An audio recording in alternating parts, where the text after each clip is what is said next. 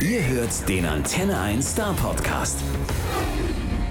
Today, here, the retro sets. We have here Helen and Paul. Nice to have you here. Thank you. Hi. A very young band with an, let me say, old music style.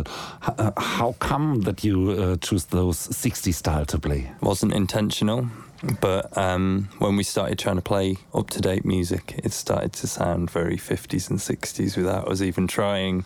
So then we thought, we can't fight this, let's do that.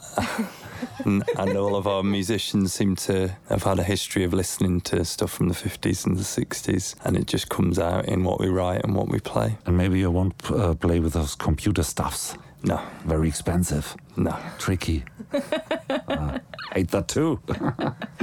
uh, you have a interesting career. You play to Maharajas, to filmmakers, uh, fashion designers, without having a single record out. Yep. Uh, is, is, isn't that weird? it's very strange. Uh, we've come from it from a very strange angle. How happened all this? Um, YouTube. We had um, we did a, a self promotional video um, to to play for functions, and it got picked up by a few people by a filmmaker Paolo Sorrentino. He wanted a '60s band for uh, his film Youth, and uh, chose us. Crazy. Yeah, and, and, and, and you're not in the background of the movie, or you're full full to here. Mm, first two Yeah. minutes of the movie is My- pretty much my just face. Helen, I zoom in on Helen. And, and and then there's this story about the Maharaja. Yeah, Yeah. again, YouTube. It was. Um, I think we've got to an age now where if somebody wants a band um, and they can find them on the internet, they don't always think, oh, they're across the other side of the globe. They just think, right, let's get them over. So they flew us over, and yeah, we ended up playing in the Taj Mahal Palace Hotel in Mumbai for a lovely group of people. Yeah. But and Very then- large group of people, but a lovely and then group. we'll we'll end Yeah. up back in Manchester a few days after playing for somebody there, and just how it goes. Yeah. And then back in Manchester, you're out from Manchester, and in Manchester you played to 50 people and to 50,000 in, in Mumbai. Or Yeah. no? Yeah, So sometimes five people. yeah. and then out to Germany last year to play with Simply Red, and um, yeah, that was to sort of five to twelve thousand people, something like that. Then back to Manchester. Very varied. But because of how it's all happened, um, we're known more for the kind of business side of what we do, I suppose, in in England. Whereas all of the, the songs that you've heard on, on the album has only been released in Germany, Austria, and Switzerland. So we haven't released it yet in the UK. So because of the promotion and everything that's happened here, um, we haven't even tried it yet at home. Nobody's heard it. So we, we, you're hearing it first here. Hey, and then you just start out from here, from, Yeah. from Stuttgart, Yep. Yeah. in, in a way. And then back in Manchester, uh, you can uh, have an opening act, like, for example, Simply Red. He's, he's opening your shows. Oh, I see. yeah.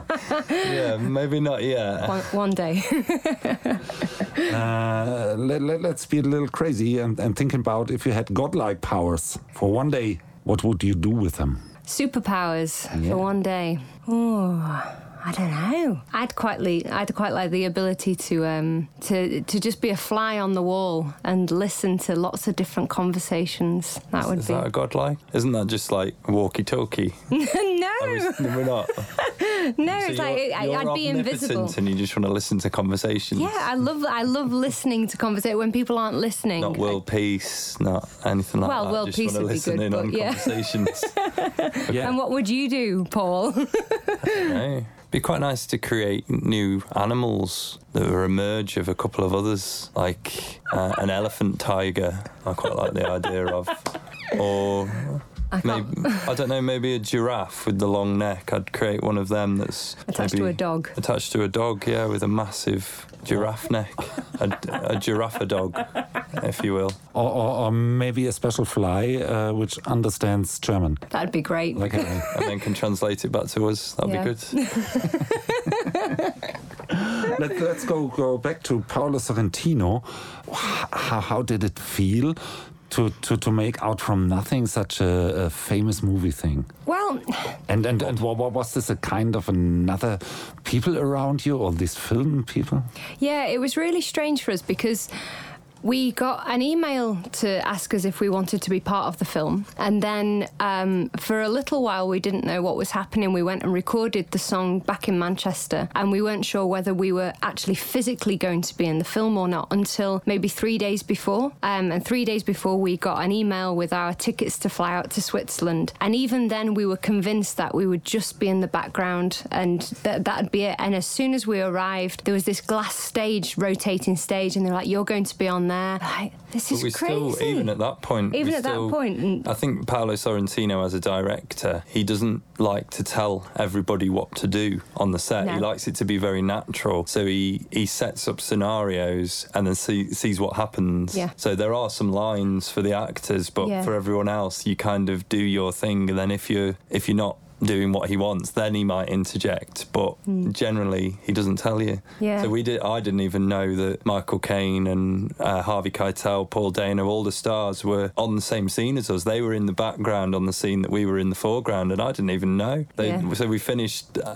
filming after a couple of hours of keep doing the same scene uh, with you got the love playing, and we were performing. And then Michael Caine just came up to the stage and introduced himself, and I was thinking, where have you just come from? I had no idea he was even there. He was only, only a few meters away, but it was dark. I couldn't see him. And as well, like with being around all of the stars, we we didn't know that they were going to be there, and we didn't know that um, in in our break time we went and sat with all the extras to have our food, and uh, one of the runners pulled and said, "No, no, no, you don't sit in there with them. You come and sit in here." So we were sat with Michael Caine and Paul Dano. In fact, so much so, Paul. Um, Oh yeah, Paul from Paul Dano, American actor. Yeah. He, was he was quite heavily costumed in that. He got some strange um, sunglasses on and um, Facial hair. Facial hair that wasn't his. It was put on. And uh, yeah, I chatted to him for most of the night. I didn't. I thought he was another extra. Um, I, di- I didn't really. He's a really nice guy. We just sort of chatted, and then he came up to me the next day and said breakfast. And, and I, I was like, oh look, there's there's there's Paul Dano. Just you know, play it cool. And I was like, I know you spoke to him all of last night. Do you not remember? was that him? Yeah, he that came. was. He came to me and said, "Oh, hi, Paul. How how are you this morning?" I was like, "I'm okay." but no, he's a nice guy. Yeah. That's cool. Yeah. Yeah. Movie stars by mistake. Yeah, yeah. that's it. Um, we have a, a album right here, and there are uh, some songs you're covering on this new record. Yeah. Yeah. Uh, it's a pretty nice mix, mixture from the Rolling Stones to Kylie Minogue and the Dandy Warhols. How came that? Um, I don't know. With a lot of the, I guess I choose a lot of the songs, don't I? I've You I've do, got a really eclectic taste in music over the years, from 40s, 30s, right up to the present day. And no, really, they're just songs that speak to me and the ones that I've listened to throughout my life, like the Rolling Stones, Dandy Warhols when I was a teenager. I can remember that song being out. And I think over the years we've tried a lot of songs and we've played a lot of gigs where we've just done covers and we've just done other people's material. And some of them work when you start making them sound different. Not all do. And I think those were just ones that stuck with us that we, we kind of feel like they're they're almost our songs now because we've changed them so much from the original. That's a Retrosette song. We know it isn't, but you know what I mean. they feel like they're ours now. Yeah, but we know what is uh, the connection between Kylie Minogue and the Dandy Warhols right now. You are. Yeah, that's it. um, a lot of famous uh, musicians uh, you played songs from. If uh, you had a chance to talk to anyone famous, alive, dead, uh, who would it be? And what would you talk about? Oh, for me, um, I think it would be John Lennon, and I think I'd like to discuss politics with him.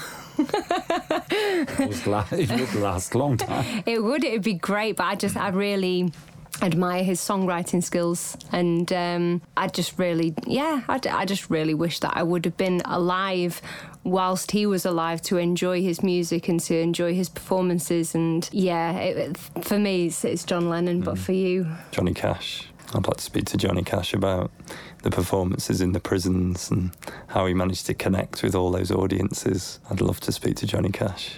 yeah. Yeah, and maybe if he would do, would have done, or maybe another American series, there's a Retrosette song. You don't know. uh, how about your plans after the Lindsey Stirling tour? Um, a bit more songwriting Yeah, with the band. Looking um, towards another album, I would I would say, um, and then just promoting promoting the album in Germany. Uh, maybe we're not sure. It's, we're talking about the next tour at the minute, so we're not we're not nothing set in stone yet. Yeah. Have you ever been in the southwest of Germany before? We did last last year, didn't we? We, we came we- through Stuttgart. I can't remember what We the went to Bad Bad Bad Mergentheim. Mergentheim is that? Is that southwest? yeah, I need a map.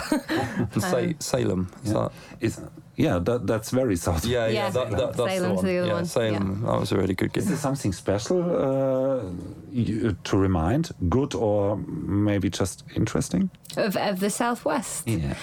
Um, like We yesterday, to, we, went, to, the Black Forest. Yeah, we to- yesterday that was amazing. Went to, Beautiful. to Tri, Triberg. Triberg. That was that was incredible. Yeah, that was some beautiful scenes up there. We climbed up to the top of the waterfall, and that, I think that's what I'll remember from the area: the natural mm. beauty. It is, the, and also when you're on the roads as well, you do know that you're there because of all of the all of the hills and the mountains. It's yeah, And the, and the beautiful. architecture, it's like nothing else. It's like nowhere else in Europe that I Yeah. know. The the all the, the buildings just so traditional. Yeah, so the traditional buildings, all the different colours, and they're so boring in England in comparison.